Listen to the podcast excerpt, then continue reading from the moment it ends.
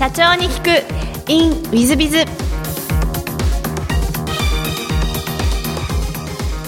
本日の社長に聞く in ウィズビズは、えー、タイに住んでいらっしゃいます女性社長佐々木文様。あ佐々木社長様でいらっしゃいます。まずは経歴の方をご紹介させていただきます。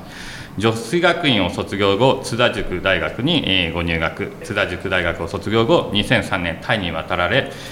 金融事業を中心に事業を営んでいらっしゃいます。ちなみにですがタイの王族の方とご結婚もなさっていらっしゃる佐々木社長様でいらっしゃいます。私も大好きな社長様でいらっしゃいます。それではまずあの最初のご質問ですが、えー、ご出身は神奈川県でよろしかったですか？はい。えー、小学校、中学校時代は、えー、どんな幼少期をお過ごしでいらっしゃいましたでしょうか？はい、えーと、神奈川県の横浜市の郊外の方に住んでいたんですけれどもそうですね、あのー、自由な 自由な子だったのでなかなか、えーとえー、やりたいようにやると周りから目立ってしまうみたいなので、えー、どうやったら普通に暮らせるのかなって普通に普通にしてなさいってよく言われてたんですけど普通っていうのはどうどういうことが普通なのかなと思いながら暮らしていました、えー、あの今の佐々木社長と全く変わらないということだと思いますが えっと先生方から怒られたりはされなかったんですか？えっと先生にはなんかすごい好かれる時とすごい嫌われる時があってあとちょっとあの塾とかに通ってたので成績がまあ良かった記憶力が良かったのでお勉強ができたのでなんかそれが結構免罪符になってそんなに怒られなかったようなでも近所の人にはよく怒られてたような感じがします。なるほど、はいでその後あの高校はいわゆる女子御三家の一つ女子学院に、えー、受かられてらっしゃいますが、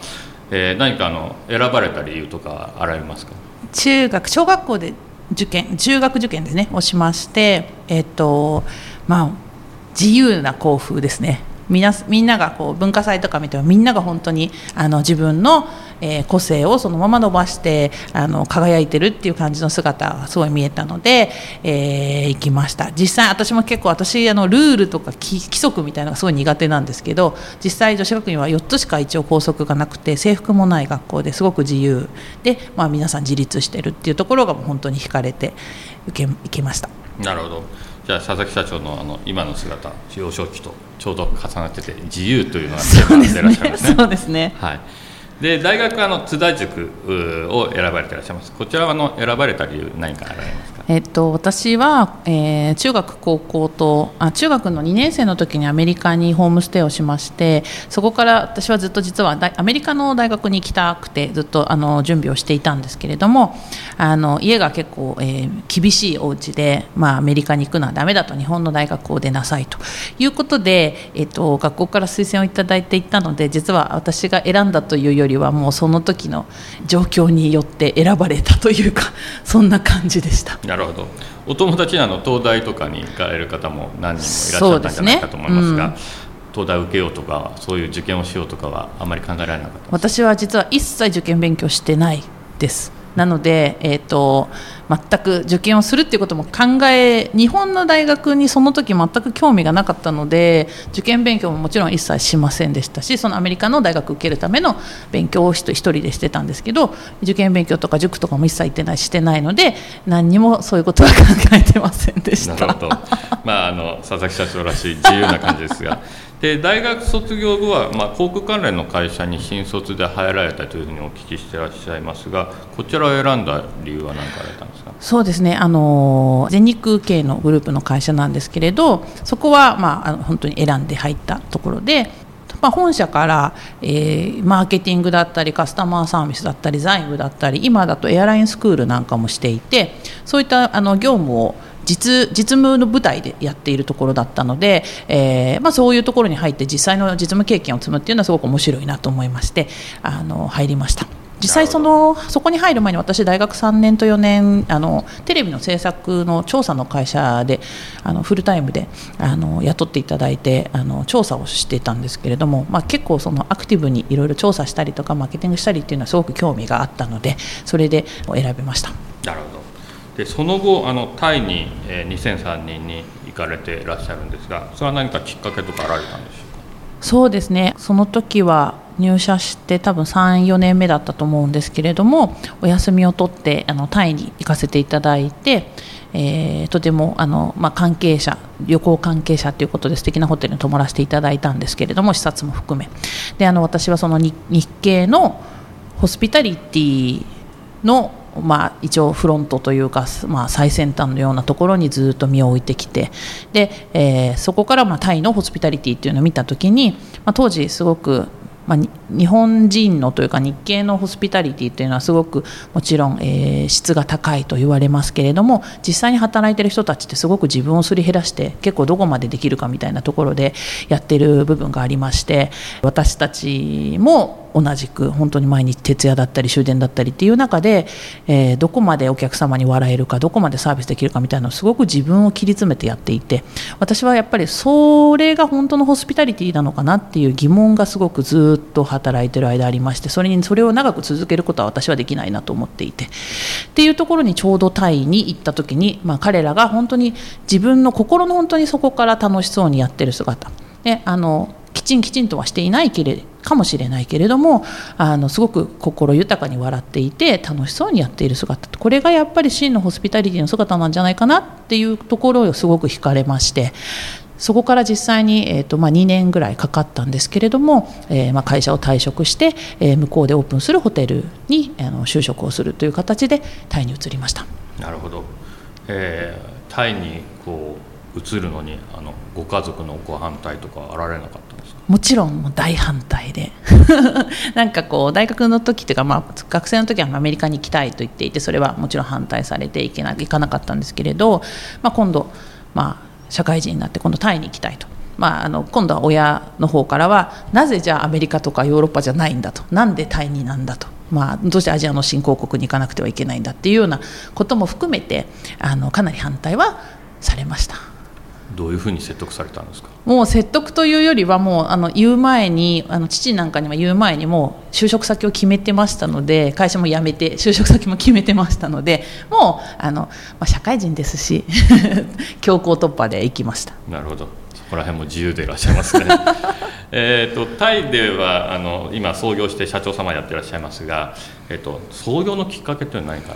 はいえーとまあ、ホテルのオープンを一つプロジェクトでやりましてそれが落ち着いてまあ1年で、まあ、ホテルはサムイ島のホテルだったので、えー、そのいわゆるビーチリゾートのところから今度はバンコクの近郊の方に移ってきたんですけれども一度、えーと、日系の金融の会社に勤めましてその後まあ結婚して子供を産んだというタイミングもありましてで、えーまあ、父も会社をやっていたのでその中で、まあえー、もう一回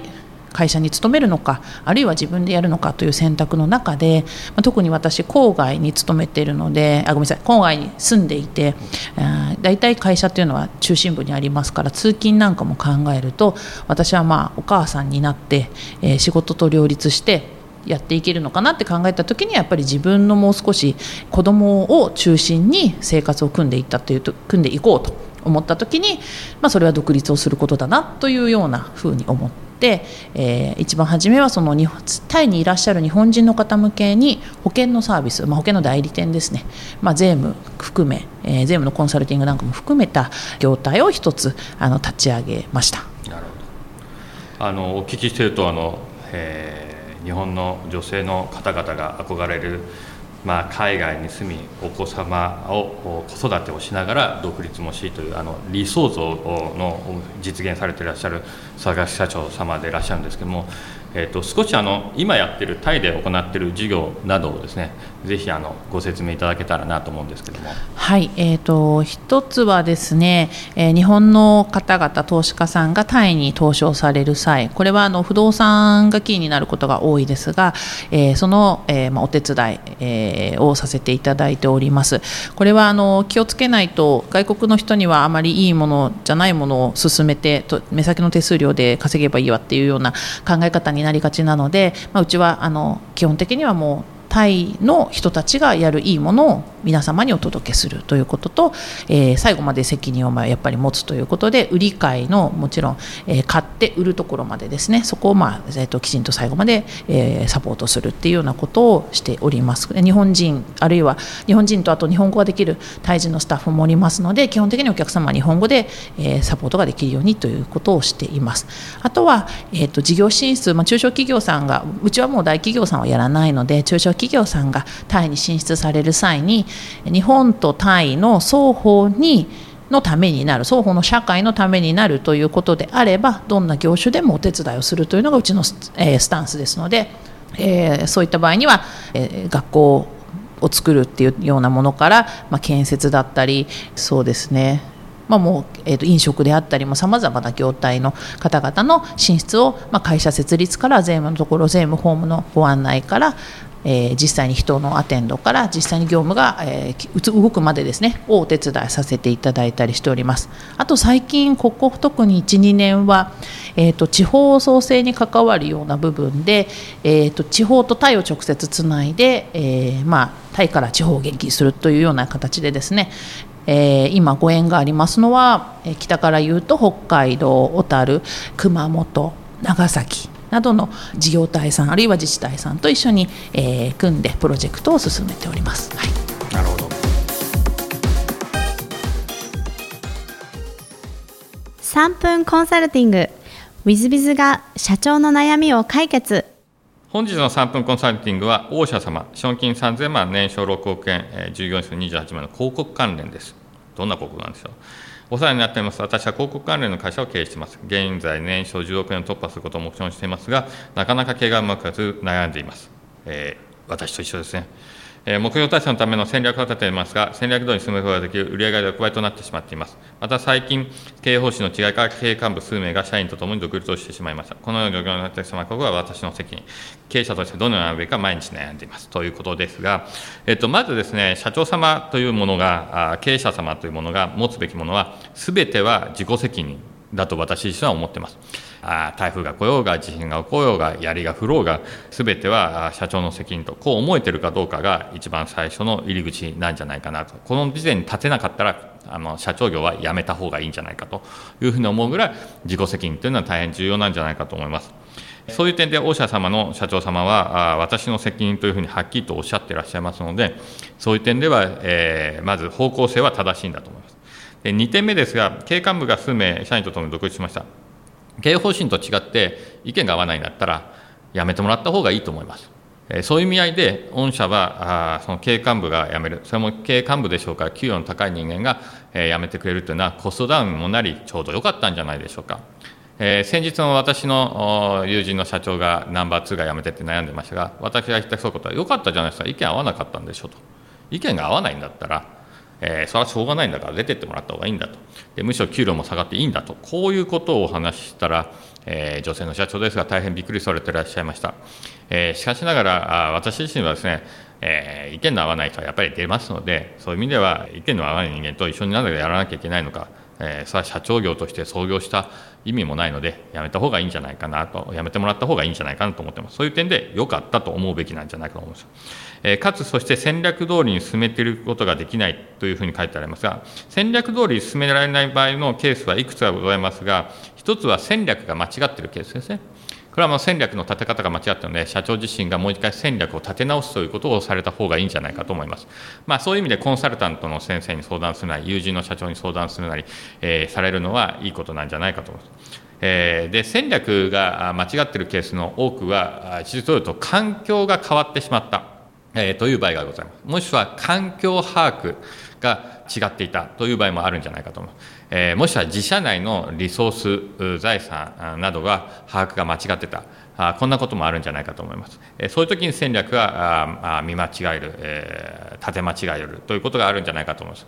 えー、私はまあ経営戦略を作るプロでして、えー、決算書を見ながらこんな戦略でいったらどうかということをアドバイスすることを、えー、よくやっております。その際には必ずお聞きすることは、決算書を見る、これは財務内容というのが現状把握ですが、それを見てお聞きするのは人材のレベルであったりとか、いわゆる今、2017年の経営環境業種による経営環境というのはどういう状況かというのを考え経営戦略を立てます。つまりいわゆる現状把握というのが一番重要なんじゃないかと思います。現状把握が間違ってなく、まあ、戦略通りに進めることができないということになりますと、えそうしますと今度は、えマネージメントという話になります。つまり経営幹部が経営方針通りやってくれないから戦略通りやってくれないから進まないんでそうすると幹部を変えるしかありません。幹部を変えるっていうのはどういうことかというと首のすげ替えなのか辞めてもらって違う人を据えるのか。それとも説得をし納得をさせ、えー、経営戦略通りやってもらうように幹部をするのか。これぐらいしか方法がございません。つまり納得してもらって必死になってやってもらう人間を育てるか違う人にバトンタッチさせその人を育てるかしかないんだと思う。ですねそういう意味で先ほどの経営方針の違いから経営幹部が数名辞めたっていうのは大変素晴らしいことでよかったよかったというふうに思いますしその次の経営幹部になった方の一生懸命戦略を解いてこれならいけるんだということで必死になってやってもらうように育て上げるということがその次には重要になるんじゃないかと思います。あのとはいえ社長様の自己責任というのをよく分かっていらっしゃいますので、えー、この辺の戦略が間違っているのかなもしくは戦略を進めるマネジメントが間違っているのかな、えー、もしくは、えー、社員たちが社長様の方針についてきてないのかなということを悩むこういうことが重要なんだと思いますのでそういう意味では数名辞めているというのは一つ出来上がりましたねあとはこの戦略が間違っているのか戦略を遂行できるように教育が人材教育がマネジメントができてないのかどちらなんだろうかというのを見極めて、えー、お勧めいただいたらいいんじゃないかなと思います、えー、もちろん私どももご相談に乗らさせていただいても構いませんので何々とご相談いただければと思います、えー、本日の3分コンセントはここまで。